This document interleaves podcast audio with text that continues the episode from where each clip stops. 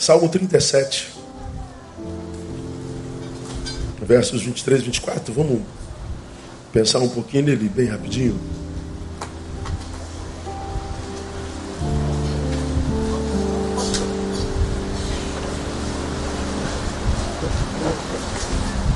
Liberdade, a desgraça do imaturo. A gente publicou esse, esse tema nas redes ontem, à tarde. Aí na, na minha fanpage deu mais de 10 mil visualizações em um tempinho assim, micro. E o tema causou alguma, algum espanto para muita gente. Liberdade, desgraça do imaturo, pastor, é exatamente o tema esse aí. Porque mais importante que a liberdade é a capacidade para vivê-la. Né? Mais importante que a liberdade, isso que a gente, pelo que a gente clama tanto, a gente fala tanto de liberdade, liberdade. A gente luta pelas liberdades, liberdades, igualdade, liberdade, liberdade, liberdade. E essa palavra liberdade por si só nos soa muito bem. Ela é saborosa. Ela vem é, no oposto de escravização, escravidão. Então, quando a gente pensa liberdade, ela, ela, ela mexe com a, nossa, com a nossa entranha. E o cerceamento dela é como se o fluxo da vida tivesse impedido. E isso é natural porque a Bíblia diz que para a liberdade Cristo nos libertou. E esse texto, para a liberdade Cristo libertou, ele ele, ele soa estranho, porque ele deixa claro que é possível que nós sejamos libertos, não para a liberdade. Olha, no caso dos meus filhos, diria o Senhor, eu libertei vocês para a liberdade. Mas não useis da vossa liberdade para dar lugar à carne, ou seja, não useis da vossa liberdade para construir uma nova cadeia ou novas cadeias. Então, é, Louve ao Senhor pela liberdade que tem, mas peça ao Senhor, sobretudo, para que te capacite para viver essa liberdade, sem que no uso equivocado dela você construa novas cadeias e a perca de novo. Então celebre a vida e a graça de ser livre, mas peça a Deus maturidade para que, de forma imatura, você não use a liberdade para construir um caminho de volta para ela para que você, sendo livre, não seja livre para vivê-la plenamente. Então, mais importante que a liberdade é a maturidade. Já falamos algo parecido com isso aqui, quando a gente citou o filho pródigo. Você que já é daqui, lembra disso. Filho pródigo chega na idade de, de adolescente, maior idade, digamos aí uns 18 anos. E você e eu sabemos que com 18 anos a gente sabe tudo, não é verdade? Já estamos prontos para a vida, não precisamos de conselho. Nossos pais estão ultrapassados, a gente já sabe tudo. Então ele chega perto do pai, pai, olha, eu, eu fiz uma análise da, das leis do nosso país e eu sei que tem direito à minha herança em vida. Então me dá a parte que me cabe na minha herança que eu estou indo embora, estou vazando. O pai dá o dinheiro para o moleque e o moleque, que sabe tudo, diz o texto, foi viver a vida absolutamente. Com dinheiro na mão, qualquer um que senta na mesa consegue arrumar um monte de amigos. Consegue ou não consegue? Bota uma cerveja em cima e diz assim, ó, tô pagando. Tu consegue fazer amizade ou não consegue? Consegue. Bota uma cerveja em cima e diga para a mulherada, ó, tô pagando. Consegue mulher ou não consegue? Consegue, você consegue mulher, consegue homem, consegue. É... Aleluia, diga glória a Deus. Oh meu Deus do céu. Eu, eu ia falar alguma besteira, o Senhor me pediu. Consegue homem, consegue mulher e plum. Como é que o Senhor cuida de nós, né? Então, com dinheiro a gente consegue o que quiser. Obrigado, meu querido. E ele com dinheiro na mão, cercado de amigos, as aspas bem grandes, mulheres. No início ele diz: Estou arrebentando a boca do balão. É o que eu sempre sonhei. Quero saber de dar satisfação para coroa nenhum quero saber de trabalhar papai coisa nenhuma, não quero saber de horário porcaria nenhuma. Eu sou livre para fazer o que eu quiser. Yeah! E ele está curtindo a balada da vida, a liberdade da ausência de responsabilidade com dinheiro no bolso, cercado com os meus melhores amigos, as mulheres mais maravilhosas do mundo, como a vida é boa, como a vida é maravilhosa. Eu fiquei 18 anos debaixo daquela opressão da família, do trabalho, de horário de almoçar, horário de jantar, tendo que trabalhar, suar pra caramba, eu quero curtir minha vida. Que vida boa! Pois é, mas o dinheiro acabou. Quando acaba o dinheiro, o que, que acontece com essas amizades? Acaba também. E as mulheres? Vazam também. E agora ele descobre que o dinheiro compra homens e mulheres, mas não compra suas amizades, nem seu respeito, muito menos o seu amor. Ele se vê só. Ele começa a passar necessidade. Ele começa a procurar emprego naquela cidade e ninguém dá. Ele bate na casa de um fazendeiro, me dá um emprego aí. Eu falei, eu não tenho emprego para você, eu trabalho com porcos. Se quiser cuidar dos porcos, não, eu cuido de porcos. E o que, que eu recebo? Você come com eles. Bom, para não morrer de fome, ele vai cuidar dos porcos e diz o texto que ele comia a comida dos porcos. Quando ele está vivendo literalmente a porcaria de vida, diz o texto exatamente assim: caindo, porém, em si. Ele cai em si quando ele percebe que usou a liberdade para construir o chiqueiro da sua vida. Ele cai em si quando ele percebe que a liberdade sem maturidade transforma o sujeito no construtor do seu próprio chiqueiro. Ele se liberta da escravidão paterna, aspas, vai viver a sua liberdade, mas ele não tem maturidade para ela, e onde é que ele para? Numa porcaria de vida, literalmente.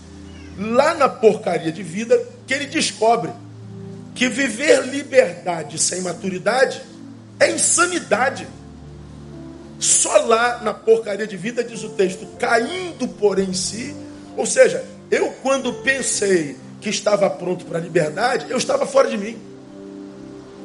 Achar que eu posso viver uma liberdade de forma equilibrada e perene, sem maturidade, é a prova mais cabal de que eu estou incapacitado para a liberdade.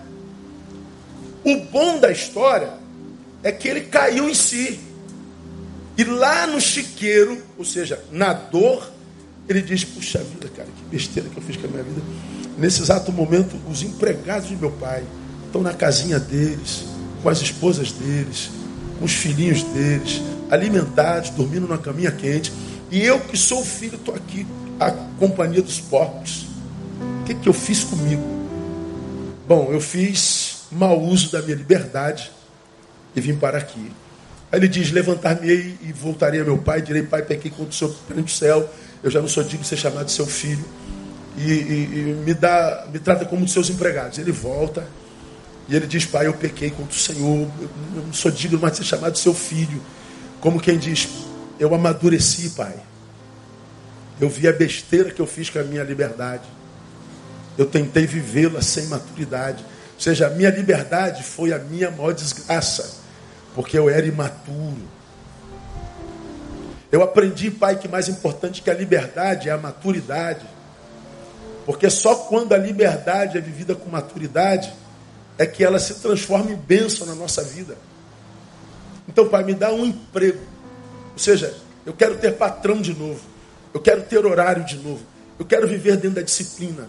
Eu quero viver dentro da ética. Eu quero viver dentro da moral. Eu quero viver respeitando os meus limites porque eu sei que não dá para viver sem isso. O pai o recebe e a vida dele é reconfigurada. Por isso o tema, liberdade é a desgraça do imaturo. Daquele menino, daquela menina que julgando-se maduro, quer tirar onda fumando um cigarrinho, fuma. Vicia nele e não consegue mais largar. Achando-se maduro, começa com cigarro de maconha. Depois não consegue mais largar. Não, eu largo a hora que eu quiser. Eu paro a hora que eu quiser. Eu abandono a hora que eu quiser. É o, é o imaturo discutindo consigo mesmo. Porque um lado diz, isso mata. Você não precisa disso para viver. Você está usando isso para impressionar a outros. Esses outros que você quer impressionar não tem nada a ver com a sua vida. Eles nem reconhecem a sua existência. É mentira. Não viva para outro. Não viva para impressionar a ninguém. Ame-se e não construa novas cadeias para a tua vida. mas o imaturo ele não tem ouvido. E aí a gente vê uma geração absurdamente escravizada. Uma geração escravizada pela opinião alheia, escravizada pelas drogas, escravizada pela, pelo sistema, pela, pela rede social. Uma, uma, uma geração que, que não consegue viver plenitude de jeito nenhum. É impressionante como é que essa geração está triste. De onde que eu falo, irmão? Eu falo é, de alguém que está nisso há 30 anos e que não trabalha com esse ser da rede. Eu trabalho com aquele ser que o sujeito é quando a rede está desligada. E ele, ele fala da sua essência. Como eu já preguei aqui, eu não falo do auge da profissão de um esteticista que trabalha com o, seio, coloca silicone, que trabalha com, com, com, com, com, com as rugas e coloca botox. Eu não trabalho como o cirurgião plástico que estica tudo e torna bonito de novo, nem sempre. Eu não trabalho com o lado exterior, eu trabalho com o interior. Eu trabalho com o lixo humano. Eu trabalho com o dejeto da alma. Ninguém entra no gabinete para dizer, pastor, olha como é que foi meu botox bonito na minha boca. Não, não dá. Ele chega lá e não toca no assunto botox, não toca no assunto prótese, não toca no assunto. Ele vai falar da sua angústia, da sua alma. E quando a gente que trabalha com gente, faz uma análise desse tempo, é absurdamente angustiante o que a gente ouve hoje, o que a gente vê, o homem fazendo consigo mesmo. Como o nosso senso de valores está adoecido. Como nossas, nossas prioridades estão completamente desconexas, desconectadas, desconfiguradas. O homem está absurdamente perdido, não sabe para onde vai. E para onde vai não encontra sentido. Aonde está não encontra plenitude. E retorna de novo, começa de novo, depois vai para lá. Falei, meu Deus, quando é que o ser humano ele vai achar a razão para a qual nasceu? Quando é que o homem vai se encontrar consigo para entender a razão da sua própria existência? O que, é que ele está fazendo nesse planeta? Qual é a sua função nesse tempo? Por que, que você vive em 2019? Não viveu em 1939? E não nasceu em, 1900, em 2079? Por que, que você nasceu agora, nesse tempo? Ora, há um propósito para o seu nascimento. Então a, a, a, a perdição é é sinistra. E, e, essa perdição, ou seja, essa ausência de sentido e de significado, a gente encontra na criança de 12 anos, a gente encontra no jovem de 30, a gente se encontra no da meia idade de 50, e a gente encontra até gente que está no final de vida aos 60, 70. Pô, peraí, pastor, estou com 60, não estou final de vida não, pelo amor de Deus. Eu sei que não está, mas você está bem mais próximo da morte do que os meninos que cantaram aqui, não é verdade, irmão? Não sei se você sabe, irmão, você está morrendo, está sabendo, né? Fala assim para quem está do seu lado, irmão, você está morrendo, desculpa aí.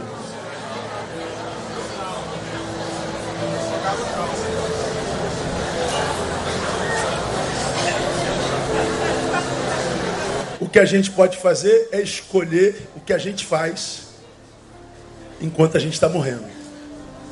Viver é estar morrendo.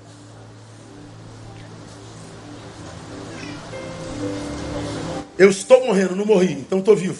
Estou vivendo, mas caminhando para a morte. Como a gente caminha para lá, é que faz todo sentido. Aí, é, o que eu tenho percebido nesse tempo? Gente realizada, gente infeliz, gente que não encontrou sentido para a existência. Mas como eu tenho falado aqui há 27 anos, dificilmente a gente acha, mas a gente acha Pessoas que insatisfeitas com a própria vida ah, têm coragem de, de, de olhar para o espelho e falar assim, cara, o que, que você fez com a sua vida, meu? Grande parte dos irrealizados sempre acham no outro, em alguém ou em algum lugar, a razão por ele estar nesse lugar no qual ele não consegue celebrar a vida. Eu estou num lugar, num tempo da minha vida que eu não consigo celebrar. Eu não consigo encontrar sentido para essa existência. Eu estou mal. Dificilmente a gente acha alguém diz assim, cara, o que, que eu fiz comigo? Aquele camarada que para, analisa a história e vai lá na sua infância, Ele vem crescendo, ele vai analisando a sua própria existência. Ele chega na adolescência. Ele traz à memória o que, que ele foi na adolescência, o que, que ele fez na adolescência. Na sua transição para a juventude, ele vai lá na escola que ele estudou, se estudou, que tipo de aluno foi e porque foi como foi aluno, chegou na universidade ou não, ou como chegou na universidade, o que foi na universidade, que tipo de usufruto ele fez do ensino ministrado, se ele brincou na sala de aula, ou se ele ah, ah, tomou aquilo como verdade, aquilo como uma ferramenta para o resto da vida, ou se ele passou por ali sem que aquilo que foi ministrado ali passasse por ele. Dificilmente a gente acha alguém e que vai analisando a sua história para poder entender o seu presente, as, as relações que teve na vida, os valores que imprimiu sobre a família, ou nenhum valor, o lugar onde Deus entrou na sua história e o Cristo entrou na sua história, e analisando a sua história, diz assim: Meu Deus, eu fiz tudo errado. Eu fiz tudo errado. Eu mereço estar aqui. O que a gente vê é gente daqui dizendo: o culpado foi ele, o culpado foi ela, o culpado foi, o culpado foi, o culpado foi. São os que eu tenho chamado há 27 anos de caçadores de culpados tributam a outro a razão da sua condição. Bom, o que eu acho é que enquanto o sujeito tributa a outro a razão da sua condição, ele tão somente pereniza tal condição. Porque se o outro é culpado dele estar aqui, e o outro nem toma mais conhecimento da tua vida, está vivendo a vida dele, dependerá da mudança da atitude do outro a tua saída daqui. Como o outro não está nem aí para você, quando você só o culpa e não faz nada para sair daqui, que, que acontece? Você está perenizando o teu status quo. Quando na verdade a gente deveria deixar o outro, ou aquilo, ou aqueles, dizer assim: meu Deus, onde eu estou não é um lugar com o qual eu sonhei. Como eu não gosto desse lugar, eu preciso fazer algo para sair daqui. Não adianta a gente sentar e chorar. Não adianta a gente sentar e murmurar. Não adianta a gente sentar e, e, e, e se revoltar. É, murmuração não muda a vida de ninguém. Revolta não muda a vida de ninguém. Rebelião não muda a vida de ninguém. O que muda a vida de pessoas são atitudes. Agora, qual é a nossa questão para essa noite, irmão? É que nós somos conhecidos como povo da palavra. Antigamente, nós evangélicos éramos chamados de quê? Quem se lembra? Bíblia. E ele é Bíblia. Ele é Bíblia. Oh, ela é Bíblia. Oh, não fala não que ela é Bíblia. E olha que naquela época, ah, porque nós éramos chamados de Bíblia, até quando nossos colegas falavam palavrão perto da gente, opa, fala palavrão, não é? Ele é Bíblia. Não era assim que acontecia? Por que, que nós éramos chamados de Bíblia? Quem, quem arrisca? Porque antigamente a gente usava a Bíblia, papel, livro, e geralmente usava debaixo do braço. Né? Então era, era Bíblia para lá e para cá, para todo lado, Bíblia todo lado. E naquela época a gente lia Bíblia mesmo. Nossas crianças é, tinham aula, como nossas crianças têm, e manuseavam o livro sagrado, e a gente brincava de é, desembanhar a espada, um, dois, três. Quem é desse tempo aí? Deixa eu ver, levanta a mão, deixa eu ver quem lembra disso. Ó, pouca gente. O que é desembanhar a espada, um, dois, três? Me presta um livro, presta, ô Magno, me presta um livro aí. Esse é, esse é crente. Vamos, pra, vamos aplaudir o negão aí, vamos aplaudir o negão. Olha o tamanho da Bíblia do sujeito. Bíblia de estudo pentecostal. Essa igreja é batista, irmão. ó, no, nossas crianças brincavam assim, ó. Todo mundo com o livrinho fechado. Aí a tia diz assim, ó. Dizimba a espada. É. Jesus, como é que é? Um. Ih, rapaz, já esqueci. É, aí a tia dizia assim, ó. Você vai achar a primeira Crônicas 7, 12. Então, ou então Sofonias 1, 2. É, irmão. Tem sofonia na Bíblia, irmão. Pode crer que tem, pode procurar que tem. Né?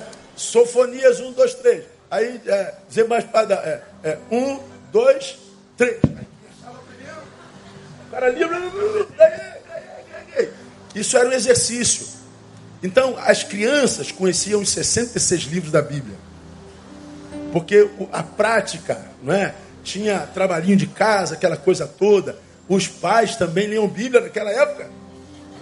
Acredita, irmão, que os pais liam Bíblia? Naquela época, nós tínhamos culto doméstico. Quem é fruto de culto doméstico? Deixa eu ver aqui. Grande parte. O problema do culto doméstico é que a gente tinha caixinha de promessa. E a caixinha só tinha promessa, irmão. Não tinha nada. Aí o cara lia a caixinha de promessa quase como um horóscopo, onde sair de casa. Deixa eu ver meu horóscopo de hoje. Tinha uma promessa, não tinha, não tinha uma, uma exortação, não tinha nada. Aí o que, que a gente acontece? Crescemos, aí pensa no versículo aí, é, é promessa. A gente só conhece os versículos promessa. Os versículos mais conhecidos da Bíblia. O Senhor é meu pastor e. Olha eu aí. Deus é meu refúgio e fortaleza, meu socorro bem presente. Olha eu aí, meu socorro. Mil cairão ao teu lado, mas eu não serei atingido. Olha eu aí de novo. A gente só conhece os versículos que falam da gente como alvo. Mas nós tínhamos acesso à Bíblia. O povo da palavra usava a palavra, lia a palavra, e o povo, por causa da palavra, ele estava preparado para o tempo que vivia. Me parece que o nosso afastamento da palavra nos incapacitou para esse tempo que vivemos. O que nós vemos hoje é um evangelho pregado esvaziado de conteúdos. E qual é o problema de um evangelho esvaziado de conteúdo? É o infantilismo. É o infantilismo espiritual produzido na vida daqueles que se dizem discípulos de Cristo. Como eu preguei alguns domingos atrás, a síndrome do Peter Pan espiritual. É aquele menino crônico que não cresce para olhar no espelho e dizer: Foi você. E a prova é a tua história. Olha a tua história e veja se a forma como você viveu não te traria aqui onde você está. Então, se nós amadurecêssemos para fazer essa análise, a primeira coisa que a gente, da qual a gente se livraria era da revolta contra a vida, da revolta contra Deus. Porque nós achamos o culpado, o culpado sou eu. Mas o infantilismo crônico espiritual incapacita o sujeito para amadurecer e fazer uma análise honesta, isenta da própria vida. Então o que, que acontece? Ele vai perenizando o status quo. Ele vai, ele vai é, cronificando a sua condição existencial infeliz e realizada, de modo que ele vai perdendo a esperança de mudar porque ele está assim há muito tempo. Quanto mais tempo passa, estando na mesma situação, mais revoltado o sujeito fica. Para não ser consumido pela revolta, ele vai começar a produzir mentiras a respeito de si. Não, não estou assim porque eu quis, eu sonhei estar aqui. Não, foi um, foi um planejamento meu da minha mulher, foi não sei o quê. Nada, tudo mentira. Ah, você não está feliz. Eu acho que, que a infelicidade, irmão, ela só pode ser mudada quando a gente mergulha dentro dela e a gente tenta transformá-la. Eu não sei se eu vou lembrar a frase, não estava aqui nas minhas anotações é uma frase atribuída a Chico Xavier. Sabe quem foi Chico Xavier? Sabe, né? Não foi pastor, não. Ele disse assim: é, Eu não posso voltar ao passado a fim de mudar o meu presente, mas eu posso mudar no presente a fim de mudar o meu futuro. Tem sentido ou não tem? Eu não posso voltar no passado a fim de mudar meu presente. Não tem jeito. O que eu estou vivendo é, acabou. Mas eu posso mudar no presente para mudar o meu futuro. E eu não mudo o futuro com revolta. Eu não mudo o futuro com mimimi. Eu não mudo o futuro achando culpados. Eu não mudo o futuro me rebelando contra o universo. Eu não mudo o futuro quebrando tudo pela frente eu, eu estabeleço como repetição do meu presente angustiante. Então, o que muda futuro é postura no presente. Quando o evangelho que a gente ouve, lê, ele é esvaziado do seu conteúdo, ele não mata esse infantilismo que, que nos incapacita de mergulhar na realidade. A gente vive voando como Peter Pan. A gente vive inventando história para justificar a nossa miséria. E eu me angustio demais quando eu ouço alguém, principalmente jovem, que está diante de mim e diz, não, minha vida acabou, pastor, minha vida não tem mais jeito, minha vida, minha vida mesmo, meu Deus do céu. Como que você pode fazer isso com você, menino? Como que você pode desistir da vida com tanta saúde? Como que você pode desistir da vida com, com um futuro tão grande diante de si? Como que você faz isso com você? Pois é, essa pessoa é o infantil. Ele não consegue mergulhar, viver aquela dor e diz: chega, agora eu vou mudar a minha postura e vou, vou voltar para a vida. Eu vou tomar a minha vida de volta. Vou tomar a rédea da minha existência. Porque eu ainda tenho um futuro longo diante de mim. E mais, se você toma a rédea da tua vida e toma postura no presente, o Deus que você serve, ele no mesmo tempo toma a rédea da tua vida contigo no nome de Jesus. Porque ele é fiel. Agora, quando a gente desiste da vida, ele respeita a nossa, a nossa decisão. Então, a, a, a, a, gente vê um tipo de crente vivendo hoje com esse infantilismo. Aí o que, que acontece, irmão? A gente vê eh, os que se dizem crentes com alguns temas para a vida que são, meu Deus, sinistros. Como, como eu vi ontem, pastor, crente pode botar tatuagem? Eu falei, não sei, irmão. Ah, mas é que eu vi o Senhor no sermão dizendo que o Senhor escreveu no seu corpo o versículo de Paulo Timóteo, cuida de ti mesmo. Eu falei, é verdade, está escrito aqui no meu peito, porque eu vejo na, no espelho todo dia que quem tem que cuidar de mim sou eu. Não é minha esposa, minha filha, não é minha igreja, não são as irmãs, não são. Quem cuida de mim sou eu. A vida é minha. Pois é. Então crente pode fazer tatuagem? Não sei, irmão. Ou eu não sou crente, ou o crente pode. Então o irmão decide aí. Outro pergunta, pastor, crente pode tomar vinho? Pastor, crente pode ir à praia? E se for à praia, pode ir de biquíni? Deus do céu, Jesus amado. Pastor, é, é, crente pode casar com ímpio? Pastor, é, pô, meu irmão, assim, umas perguntas que eu penso, meu Deus, cara, quando é que essa gente vai, vai crescer? Quando é que essa gente vai amadurecer? A gente fica preso em questiúnculas que se a resposta for sim, se for não, não muda a vida de ninguém, que não, não, não abençoa ninguém, que não, não nada. Ah, esses dias lá um e-mail de uma irmã de outro estado perguntando, pastor, estou pensando em botar um silicone no meu seio. Queria que o senhor me desse uma palavra. Falei, ah, que, que, palavra que eu vou dar? O silicone da mulher, minha mãe. Cara, me dá uma raiva. Claro, não, não falo isso lá, uma palavra. Alguém me disse que eu estou violentando meu corpo. Ah, vai te catar, desculpa, irmão. Você deve estar me ouvindo aí. Mas eu não sei lá se vai botar silicone ou não, meu Deus do céu. O peito é seu. Cara, a gente, a gente tem tanto problema na vida, a gente se suicidando todo dia, cara. Você sabe o que, é que você vê uma criança de 10 anos de idade com o seu braço cheio de queloide? Você sabe que quer ver uma criança na mesma semana com uma cicatriz no corpo desse tamanho porque tentou se enforcar? Vai me perguntar se bota silicone?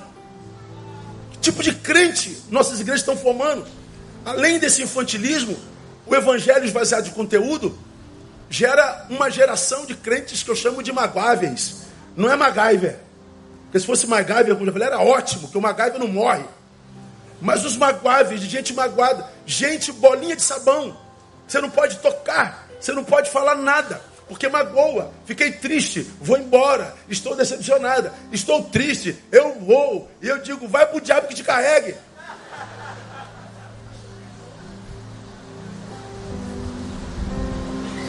Gente que não tem estrutura nenhuma para a existência. Como se a vida tivesse aí para a gente mesmo. Como se o mundo tivesse aí para a gente. Irmão, escuta. Nós estamos sozinhos no mundo. O amigo é analgésico, como eu já falei aqui. As dores da existência acontecem nas entranhas. É lá dentro. E aquilo que desconfigura a existência aquilo que nos, nos tira o sabor da vida, é, são coisas tão profundas em nós que ninguém pode ajudar. Uma palavra vem bem, mas não resolve. Um chamego vem bem, mas não cura. Ter alguém do lado é muito importante, mas não resolve o problema. No fundo, nós estamos sozinhos. No final da noite, nossos amados estão dormindo. Nós estamos acordados no nosso quarto, vivendo a nossa angústia absolutamente só. Ou eu estou falando bobagem? Então, se isso é uma realidade, não adianta eu ficar cobrando de quem está dormindo nos outros quartos, cobrar daqueles que cumprem o expediente comigo, a presença o tempo inteiro, porque não é, é, é daqui de dentro, é de nós que a resposta tem que sair, é de mim que tem que vir a, a, a força para que eu possa voltar para a vida que eu tanto anseio e que para a qual tenho tentado voltar há tanto tempo e não consigo. É de dentro de você que tem que sair isso. Ou seja, esse evangelho esvaziado de conteúdo gera um tipo de gente que não consegue caminhar com as próprias pernas. Gera um tipo de gente que não, não banca a própria existência. Gente que, que, que, que envelhece, mas carrega um bebê dentro que não cresce nunca. Gente que não vira homem. E diz assim: é, se a vida é assim, eu tenho que me capacitar para ela. Eu não posso esperar que ela mude para que eu seja encaixado nela. Não, ela é assim, ela é dura, ela é solitária, ela é polarizada, ela é angustiante, ela é muitas vezes injusta. É isso que a vida é. Então tem que me adaptar a ela. Adapte-se. Adapte-se. Essa é a palavra. Então, meu irmão, a, a, nessa noite, lendo esse texto que eu estou falando, eu queria mostrar para vocês como é que funciona na cabeça de Deus a vida. Quero desconfigurar algumas verdades que são sofisma na cabeça dos evangélicos. Sofisma é uma verdade que só é verdade porque ela não foi mastigada, ela não foi é, analisada com profundidade. Tem um monte de sofismas que a gente pode. É, Deus é brasileiro. É, não é. Nunca foi, graças a Deus. Ah, o cair é do homem, conclua. Levantar de Deus nunca foi. É, o louvor liberta. É só porque o Paulo cantou com o um menino lá na cadeia, a cadeia quebrou. Você pode estar em cadeia. Canta a noite toda, a cadeia vai quebrar. Canta. Vai lá no Bangu 3 e canta. Faz 70 horas de louvor, vai ver se a cadeia vai quebrar. Sofisma. E a gente tem um monte de sofismas que a gente abraça como verdade inalienável na vida e a gente trata aquilo como se fosse palavra de Deus.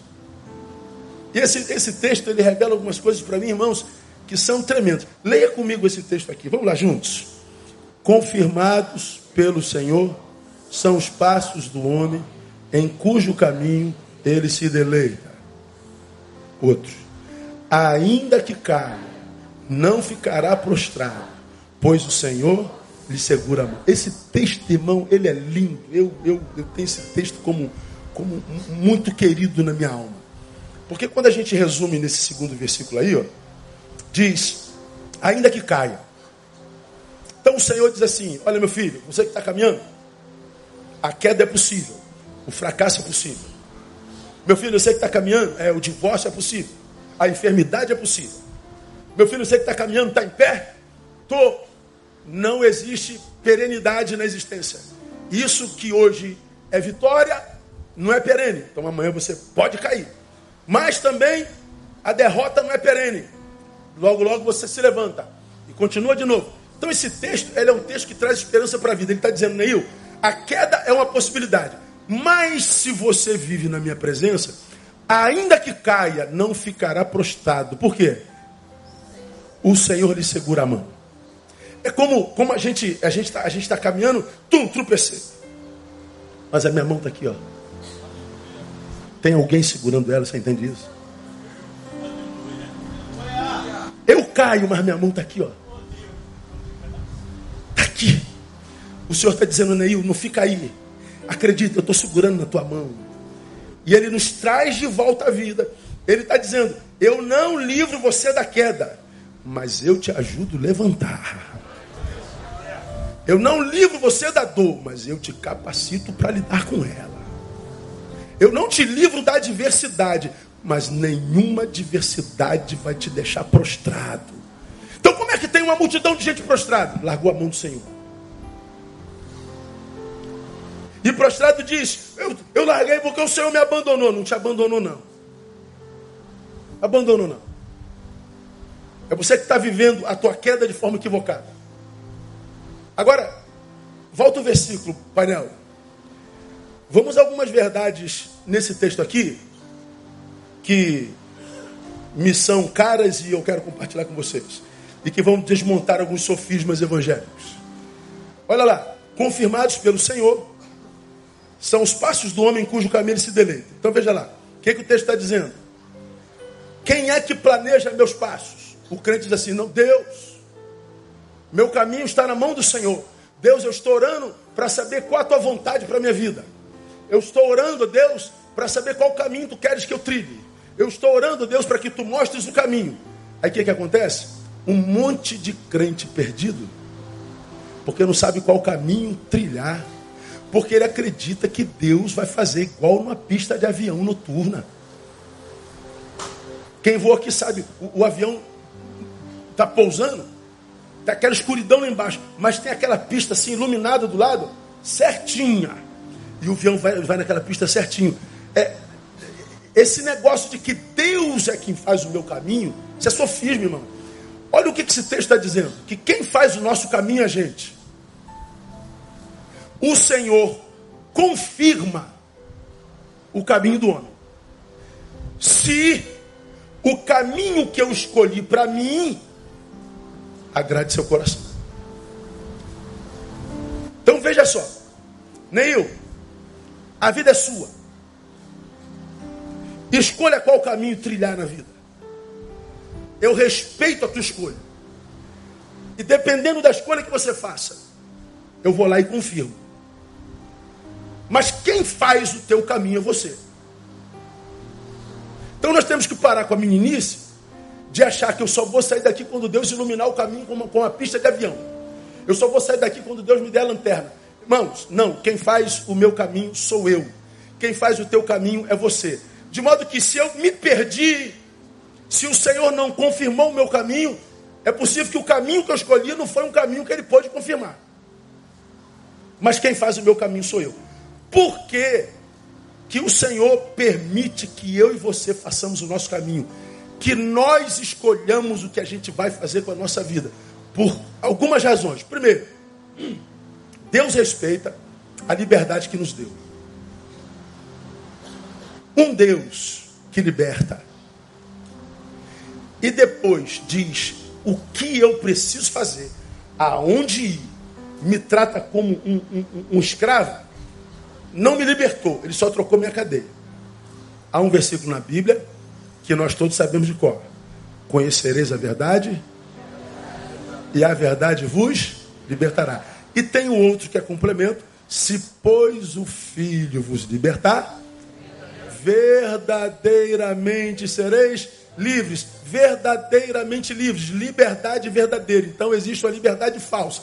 Como Deus nos deu uma liberdade verdadeira, ele diz, Neil, eu te libertei, mas te libertei de verdade, de modo que você pode ir e fazer o que quiser. Você é verdadeiramente livre.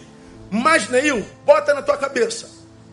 O que você faz com a sua liberdade me introduz no seu caminho, ou o que você faz com a liberdade me põe para fora do teu caminho.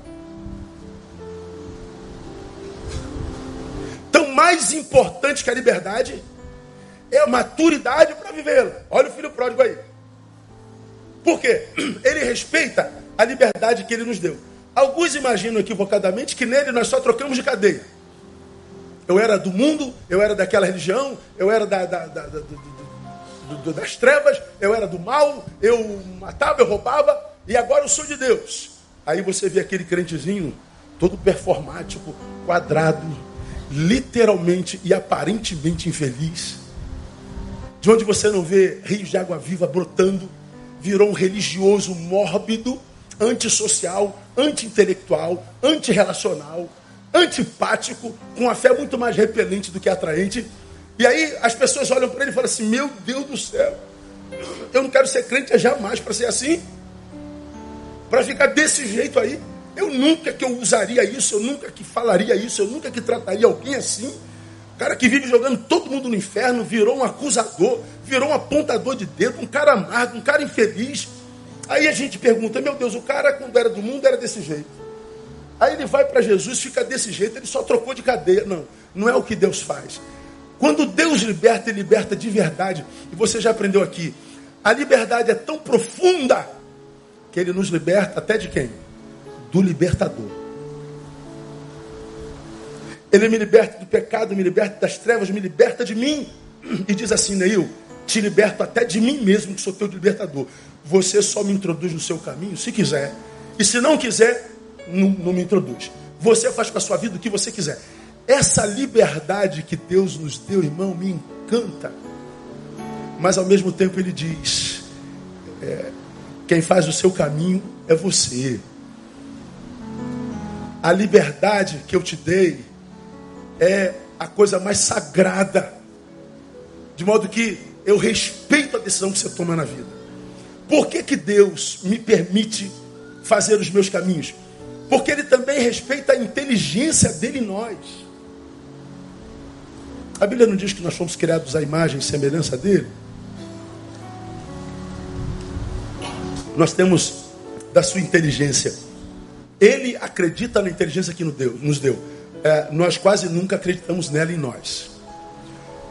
Portanto, acredite no que eu vou te falar. Haverá momentos em nossas vidas, irmãos, na nossa jornada, em que nós vamos precisar tomar decisões absurdamente importantes. Haverá momentos na nossa vida que nós estaremos assim, na bifurcação. Se a gente acerta, a gente vive, se a gente erra, a gente morre. Momentos virão na nossa existência que nós vamos precisar desesperadamente de uma manifestação de Deus. Deus dá um sinal, Deus mostra alguma coisa, Deus manifesta-te, Deus fala, Deus age. E Deus vai nos dar o seu mais contundente silêncio. Por que, que Deus fica em silêncio em alguns momentos mais nevrálgicos da vida? Em momentos que muitas vezes a gente precisa dele. Deus, eu não consigo entender. Lembra que eu preguei aqui há dois domingos atrás? Um amigo que foi referência para mim no meu início de ministério. Ele me pede um, um horário, eu dou um horário para ele. Ele diz: Ney, eu vim aqui te comunicar que eu desisti de Deus. Eu desisti de Deus. Eu não posso conceber o seu silêncio num momento como esse da minha vida. Eu não admito um Deus que se diz bom, silenciado num momento como esse. Na cabeça do imaturo, o silêncio de Deus é abandono. O silêncio de Deus é não importância. O silêncio de Deus é quase maldade. Como tu pode ficar em silêncio? Sabe por que, Deus fica em silêncio? Porque Ele respeita a sua inteligência em nós. Quando o silêncio de Deus nos é oferecido, nós precisaremos acreditar nos seus princípios estabelecidos em nós. Precisamos acreditar nas suas promessas. E uma das promessas mais preciosas para mim na Bíblia Sagrada vem de Lucas 21, 14 15 Proponde, pois, em vossos corações não premeditar com uma vez de fazer a vossa defesa. Agora olha o 15. Porque, leia comigo o versículo 15, vamos juntos, irmãos. Porque eu vos darei boca e sabedoria, a que nenhum dos vossos adversários poderá resistir nem contradizer. Eu vos darei boca e sabedoria. Deus respeita essa sabedoria em mim. Deus respeita essa sabedoria. Se na bifurcação da vida na angústia da vida, ao invés de eu me revoltar com Deus silencioso, eu olhar para o Deus silencioso e entender, Pai, se tu estás em silêncio, sendo bom, perfeitamente bom como tu és, é porque tu acreditas na inteligência que tu me deste. Então, Deus, ilumina os olhos do meu entendimento e me permita entender o que está acontecendo na vida. Você vai ver que quando você se propõe a praticar a sabedoria que Deus deu, você vai ver que as coisas começam a clarificar. Aí no meio de um, de um, de um, de um bando de gente desesperado, está você com a visão para além do alcance, porque você tem uma visão espiritual sobre a coisa. Você tem uma visão mais além, porque você vê com os olhos de Deus. E você entende que o silêncio de Deus é mensagem. Então é, é, é, é muito comum pessoas diante do silêncio de Deus se, se angustiar. Por que, que Deus não faz? Eu me lembro quando, quando preguei aqui alguns anos atrás, ah, falando sobre outro assunto, a, a decepção dos crentes maturos com Deus silencioso. Porque parece que os de lá é, têm mais atenção dos seus deuses do que o nosso. Como aquela pessoa que ela vai, quer saber do futuro dela, né? ela vai buscar o astrólogo. Aí vai lá na astróloga e a astróloga faz o mapa astral dela. Coisa linda, irmão. Qual o seu nome? Neil Teixeira Barreto. Data de nascimento, 1 de 8 de 66. Ela vai dizer assim: o seu nome está em ascendente em Plutão. Plutão está passando por debaixo de Marte nesse momento. E Marte está em cima da Lua. Então, é por isso que você está assim. Ah, entendi. Ó, oh, entendi. Aí você vai lá, consulta os astros. Os astros falam na hora. E o sujeito sai de lá enganadamente feliz. Ô, irmão, eu descobri que eu estou em ascendente Plutão. E Plutão está passando por debaixo de Marte, que está em cima da Lua. Entendeu? Quando Plutão sair de Marte e a Lua sair da frente, a minha vida volta para o normal.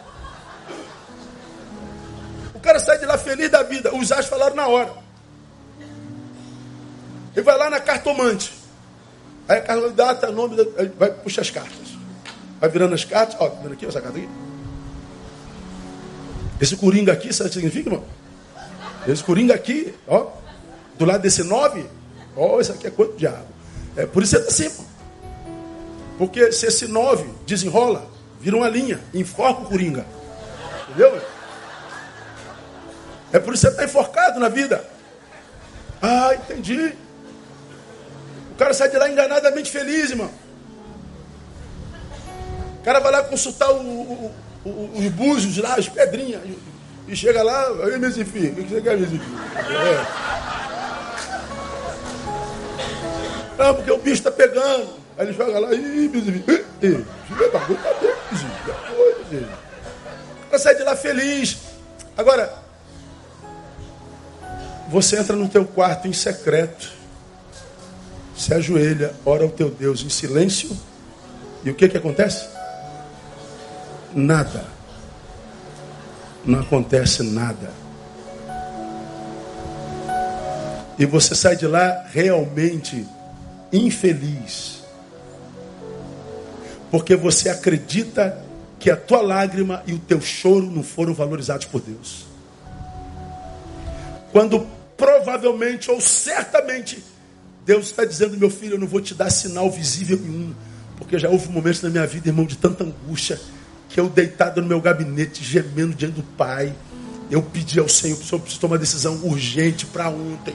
Então, Deus, eu, eu, eu tenho uma noção, mas eu preciso de uma certeza. Então, Deus, me, me dá um sinal de que tu estás me ouvindo. Manda uma mosca voar aqui dentro. Faz um vento aparecer aqui. Queima uma lâmpada. Joga um livro desse no chão. Deus, nada. Mas depois do nada de Deus, eu entendi. Se você já tem noção do que vai fazer, banca a tua atitude. O que você quer é uma certeza, porque você tem medo de fazer o que você crê. Teu problema é de estima e de imagem. Então não traduz para mim a sua frustração consigo. Então, meu irmão, você que está aqui diante do, do, do, do insondável silêncio de Deus, do angustiante silêncio de Deus, o silêncio de Deus não é ausência de amor. É um Deus que está dizendo, meu filho, acredita na inteligência que eu te dei. Acredita no que já há de mim no teu coração. Busca dentro que você vai ver que a resposta já está aí. No nome de Jesus.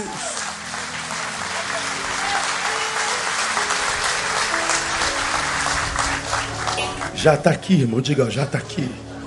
Diga para quem está do seu irmão, já está aí. Aleluia.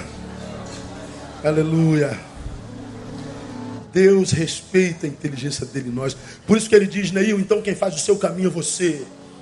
O que é está no teu coração? Pastor, eu quero saber qual a vontade de Deus. A vontade de Deus é que você ande em santidade, santidade, que a tua vida seja uma vida solidária, que o caminho que você traz para você não seja um caminho onde você use pessoas, mas onde você sirva pessoas. É um caminho onde trilhando Deus possa trilhar com você e o nome dele seja glorificado. Se não tivesse no teu caminho, você vai entrar nisso imaginando que é caminho de Deus, você já sabe que não é. Portanto, se de um lado o texto diz quem planeja meus passos sou eu, por outro lado, dependendo desse planejamento, Deus anda comigo ou não. Pô, pastor, eu, por que Deus não, me abençoa? Por que Deus não vem comigo? Por que Deus não faz? Por que Deus. De repente, caminho que você escolheu para você, Deus não pode autenticar.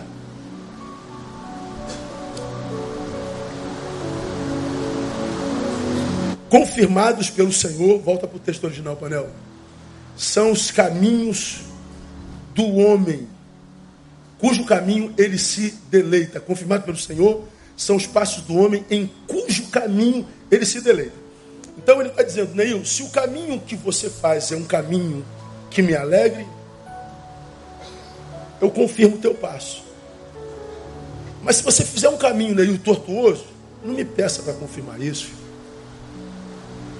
Eu vou respeitar a decisão que você tomou na vida, mas não me peça para confirmar isso. Não me peça para abençoar isso.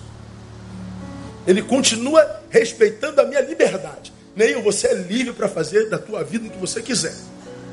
Mas eu só vou confirmar se o teu caminho me deleitar. E se não deleitar, o que é que nós crentes achamos? É que Deus vai me tirar do caminho. O que nós achamos é que Deus vai botar um muro no caminho é que Deus vai me impedir de fazer essa besteira comigo. Não.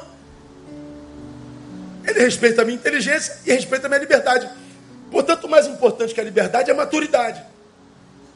Para que eu não me auto-sabote. Para que eu não trilhe um caminho equivocado. Então, esse texto ele diz: dependendo do seu planejamento, eu ando contigo ou não. É muito comum nós vemos pessoas não entendendo porque seus caminhos não são aplainados porque seus caminhos não são confirmados pelo Senhor. À luz desse texto, pode ser porque seu caminho não agrade, ou. Olha para cá. Ou. Esse caminho o agrade, mas não era para ser trilhado agora. Você não estava pronto para ele. Olha aí, gente. Deixa eu mostrar um texto para vocês. Atos dos Apóstolos 16, capítulo 6. Pode ser que não seja um caminho bom. Pode. Pode ser que seja um caminho bom, mas eu ainda não estou pronto para ir.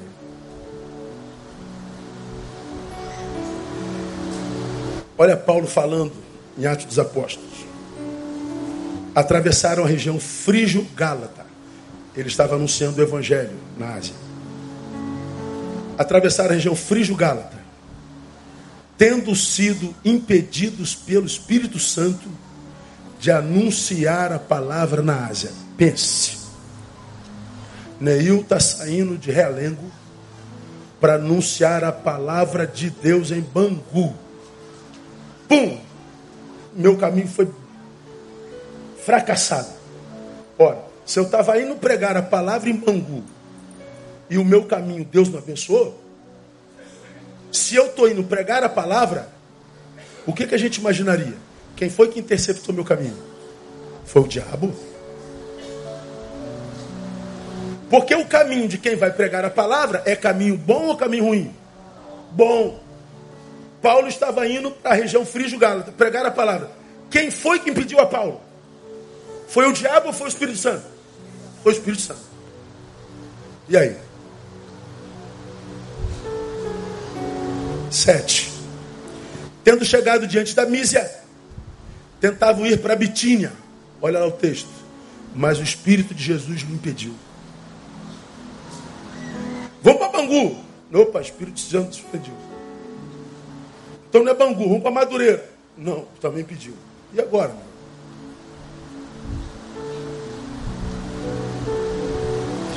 De noite apareceu a Paulo esta visão.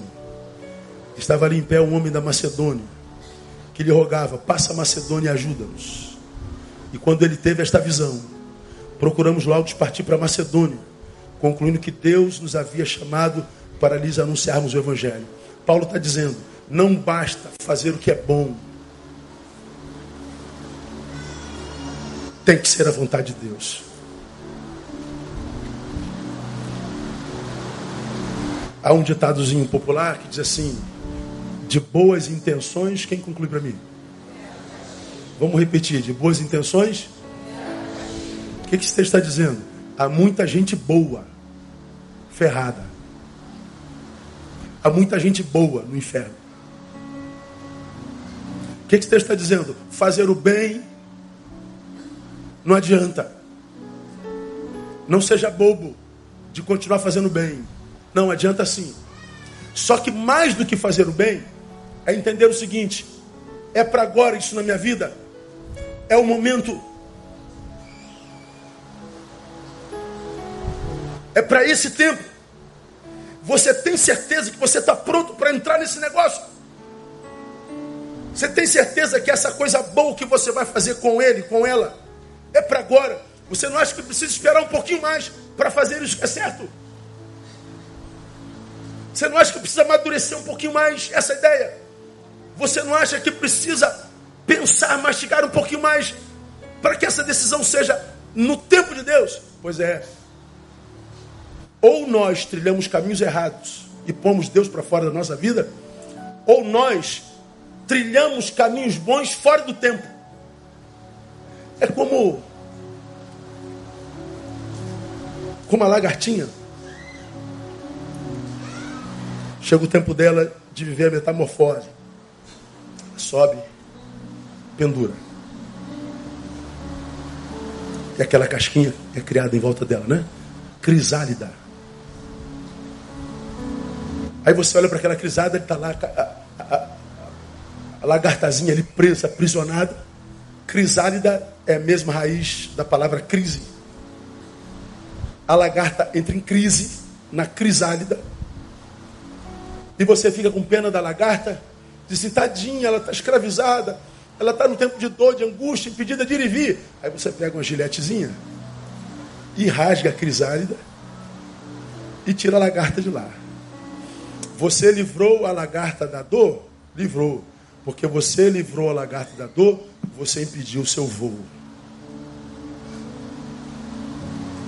Ela precisava viver aquela crise ela precisava daquele lugar.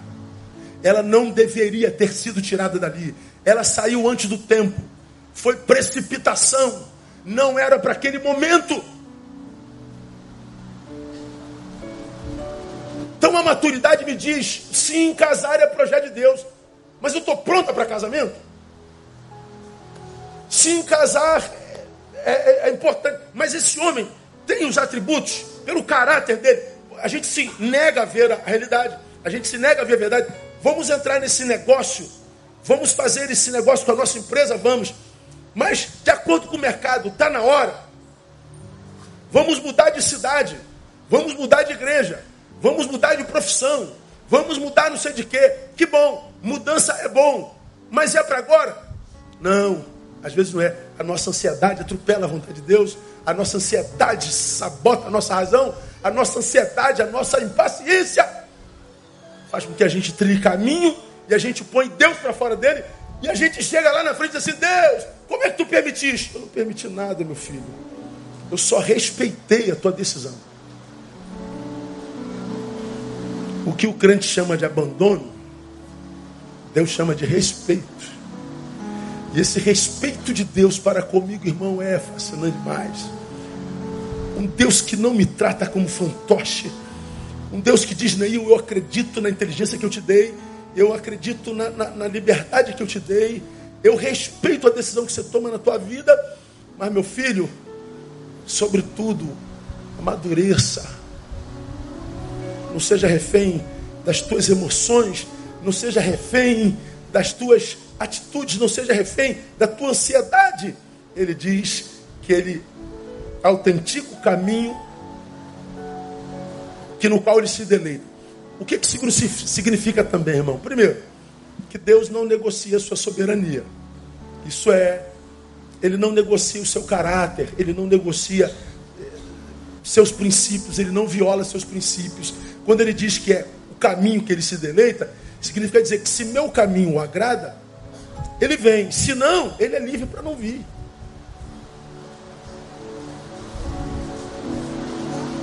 Se eu escolho o caminho do mal, mesmo me amando demais, ele diz: Neil, eu não posso te abençoar nesse erro, meu filho. Você vai sofrer, meu filho, sai daí. Meu filho, olha, olha o Espírito trabalhando na tua consciência, meu filho, está errado. Esse lugar não é teu. E a gente quebra a cara. Por que, que Deus permitiu? Porque Deus respeita a nossa liberdade. Significa dizer, portanto, que liberdade é uma via de mão dupla. Se de um lado ele não nos obriga a segui-lo, ele me liberta e diz: só me segue o que quiser. Ele também não se vê obrigado a me seguir se o caminho que, me, que, que, que eu tracei para mim é um caminho no qual eu ponho para fora. Ele não obriga que ninguém o siga, mas também não se viu obrigado a cumprir em mim promessa que não fez. Ah, vira e mexe, a gente se encontra com alguns crentes que dizem assim, pastor, eu estou muito triste com Deus porque Deus me fez promessas que não cumpriu. Eu falei, como é que é, irmão? Deus me fez promessas que não cumpriu. Olha, meu Deus do céu. Deus é mentiroso, né, cara? Não, não é o que eu disse. Foi o que você disse. Quem promete não cumpre é o quê? Mentiroso. Quem promete não cumpre é mau caráter. Então Deus é mentiroso, é mau caráter? Não. Mas essa é a palavra do imaturo. O maduro diz assim: Quero ter certeza. Eu estava na presença de Deus. Deus me fez essa promessa. Ele falou claramente ao meu coração, testificou na palavra, Deus prometeu. Por que, que não cumpriu? Deve ter alguma razão. Porque o Deus que eu sirvo é perfeito e perfeitamente bom. Ele é o mesmo ontem, hoje, eternamente. Nele não há mudança, nem sombra de variação. Por que, que ele não cumpriu? Bom, na minha cabeça eu penso logo: aquele para quem ele cumpriu ainda existe em mim? Será que quando ele me prometeu, eu estava no seu altar, em intimidade com ele, eu falava com ele, ele comigo, nós tínhamos uma relação de pai e filho, e eu ouvi a sua promessa, que é verdadeira, mas a promessa não aconteceu no tempo que eu previ, porque Deus demorou a cumprir a sua promessa, eu não sabendo esperar em paz, fui me deformando, me deformando, me deformando, me deformando, e agora eu me transformei nesse ser angustiado, frustrado com Deus, porque ele não cumpriu, não cumpriu uma promessa feita a mim. Pois é, o problema é que a promessa que ele fez não foi esse ser que você é aqui. A promessa que ele fez foi para aquele ser que você era na presença dele. Mas a sua imaturidade, ou seja, a sua incapacidade de esperar em paz, foi deformando você, como eu digo aqui, há 27 anos, da qualidade de adorador para murmurador. Agora você é alguém que lembra a Deus o que ele não fez. Você não é alguém que adora a Deus pelo que ele tem feito. Aí a gente vai se deformando e diz: Deus me prometeu e não cumpriu. Ele não prometeu nada para esse ser, no qual a gente se transforma quando a gente está longe dele. Ele promete para aquele ser que a gente era na presença dele.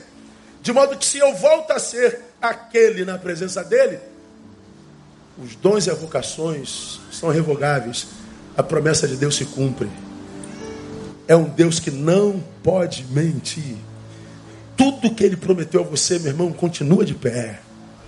Está à sua espera, esperando que você amadureça para tomar posse da sua promessa no nome de Jesus. Porque Deus, às vezes, nos faz promessas tão grandes que para que a gente tome posse, a gente precisa crescer primeiro. Ele promete para o menino mas é para o tempo do menino homem. Maturidade. Essa maturidade é mais importante do que a liberdade. Eu termino minha palavra. Primeiro, quem faz meu caminho sou eu. Dependendo desse planejamento, Deus anda comigo no caminho ou não. Terceiro, para quem tem Deus no caminho, o resultado já não é mais uma preocupação, como eu já falei aqui. Ainda que caia, não ficará prostrado. Você está andando na vida, irmão, você está vendo queda por tudo que é lado, você está vendo o mundo sendo desconstruído diante dos nossos olhos. Meu Deus, o que está acontecendo com a sociedade? Meu Deus, o que está acontecendo com o mundo? Meu Deus, o que está acontecendo com o Rio de Janeiro? Meu Deus, o que está acontecendo no Brasil? Cara, que desespero. Fica tranquilo. Toca o barco. Segue a tua vida. Porque se alguma sequela disso te derrubar, a mão do Senhor te sustém. Ele diz: eu te seguro a mão, meu filho. Não se preocupe com o resultado.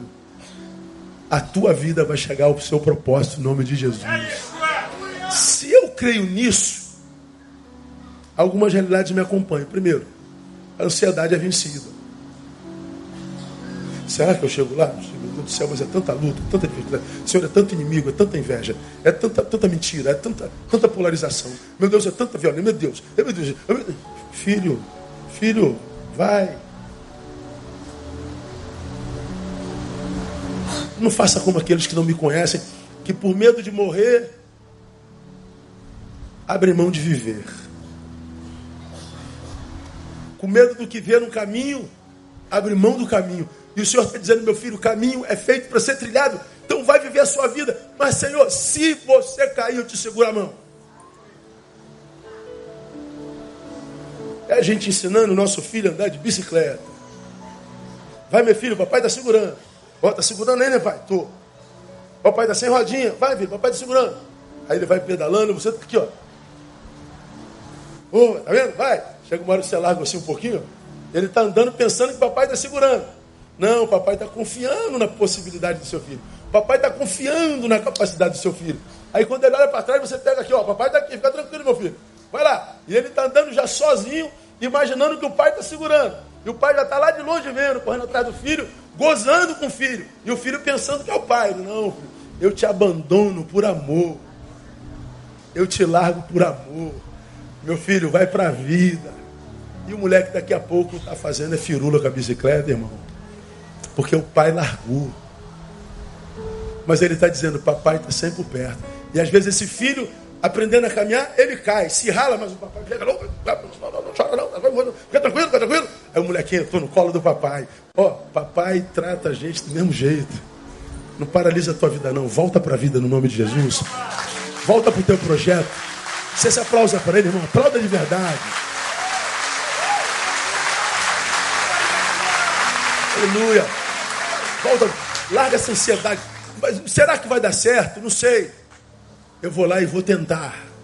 Porque eu sei que se eu fracassar, ele vai me segurar a mão. Aleluia. Que nos tira a paz do caminho é não saber se este é o caminho, não é?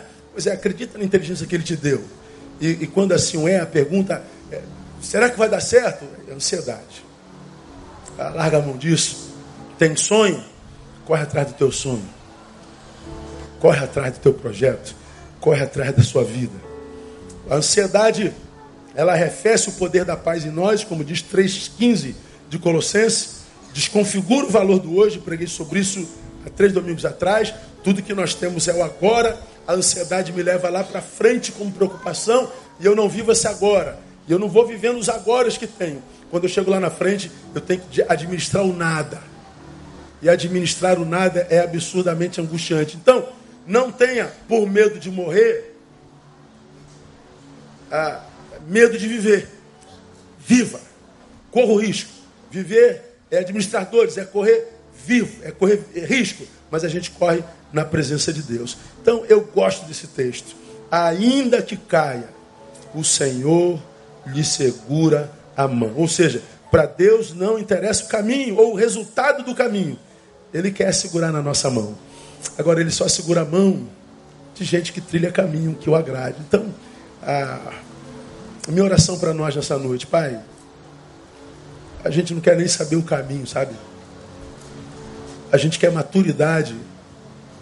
Para do alto da nossa maturidade, a gente enxergue várias possibilidades. E do alto da nossa maturidade, a gente tem a capacidade de tomar a decisão certa. Porque, meu irmão, se você está em Cristo, você está no caminho. Ele diz: Eu sou o caminho, eu sou a verdade, eu sou a vida. Então, quem se encontra com Jesus achou um caminho. Se você achou o caminho, a tua vida não vai ser paralisada de jeito nenhum. Agora, no caminho, você precisa de maturidade para trilhar o teu. E quando você trilha o teu na presença dele, fique tranquilo. Ele vai te dar vitória no nome de Jesus. Aplauda ele. Vamos orar. Tem como cantar? Se as águas do mar da vida quiserem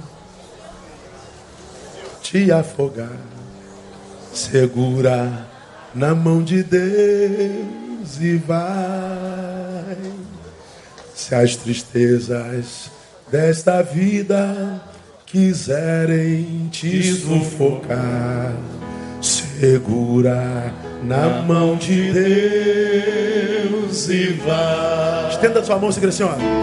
Segura na mão de Deus, segura na mão de Deus. Pois ela, pois ela, ela te sustentará. Não temas não temas, segue adiante e não olhes para trás. Mas segura na mão de Deus. Bota a estrofe, Penel. Se a jornada é pesada e está a caminhada, segura na mão de Deus.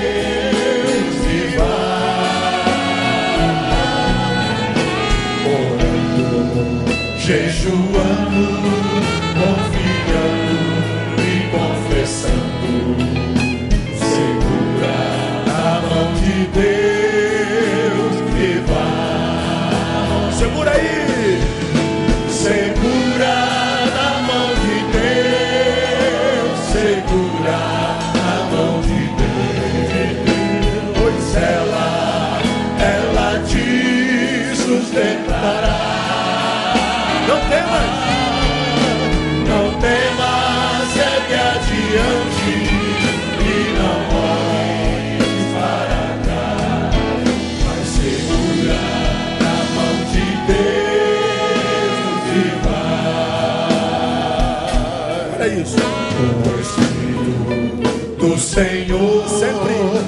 sempre, te revestirá, segura de Deus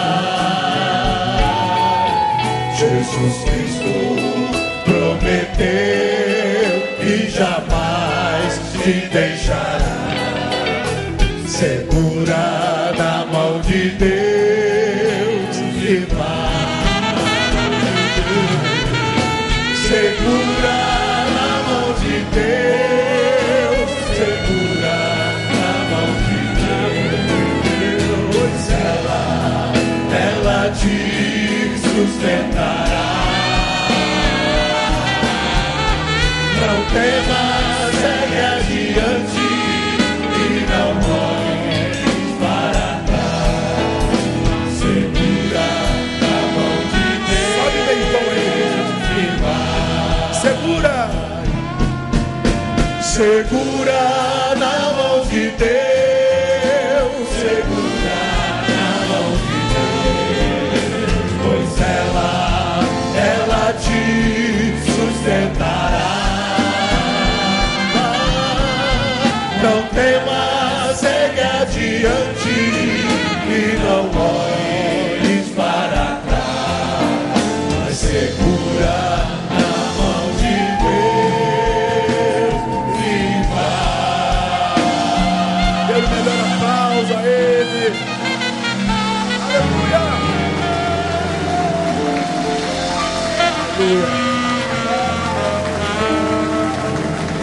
Segura na mão do irmão que está do seu lado aí, vamos fechar, vamos orar. Aleluia. Oh, aleluia.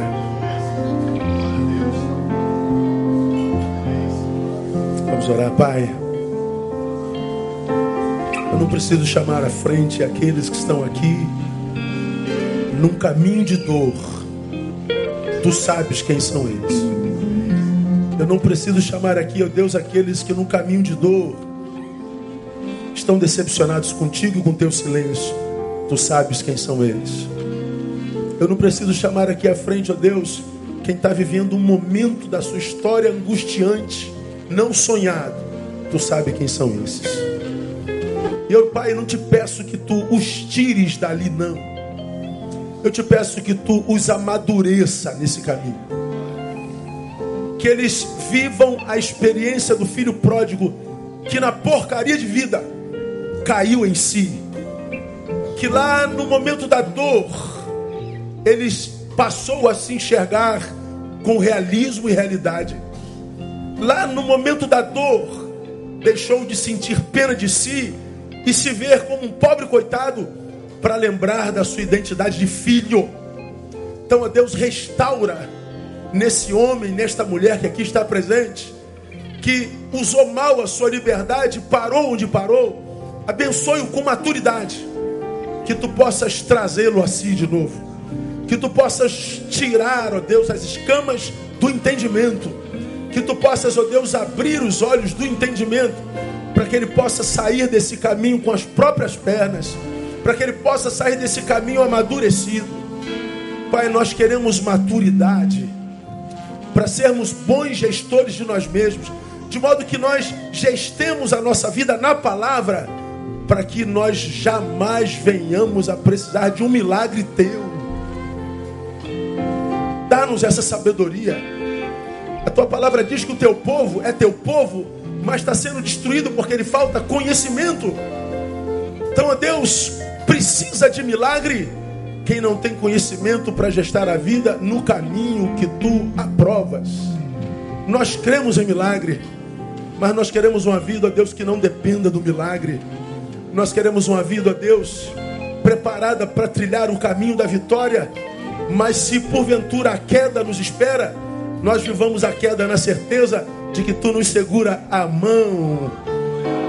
Traz luz ao entendimento do teu povo nessa noite e amadureça-nos na palavra. Se a dor é inevitável, que essa dor gere um novo eu em nós. Que essa dor, ó Deus, nos ajude a suplantar a, a passionalidade do menino. Que nós vejamos e decidamos como sair do lugar da dor com maturidade e racionalidade do adulto. Livra-nos da síndrome de Peter Pan. Livre-nos do infantilismo crônico nós queremos dizer como Paulo, quando eu era menino, eu pensava, agia, sentia como menino, mas quando eu cheguei a ser homem, eu acabei com as coisas do menino. Ajuda-nos a viver essa maturidade em Ti, e nós te daremos glória. Que a graça bendita do Senhor, o amor de Deus que é Pai, e a comunhão do Santo Divino Espírito, sim, a bênção da Santíssima Trindade, repouse sobre a vida de cada filho teu aqui nesse lugar, também por igual com todos aqueles que no mundo nos acompanham através das redes que tu possas alcançá-los com a tua bênção. E que seja assim desde agora e para todo sempre. Amém. E aleluia. Melhor aplauso a ele. Dá um abraço no temão. Deus abençoe você. Boa semana. Até quarta-feira pedindo Pai. Vamos cantar a música toda. Sai,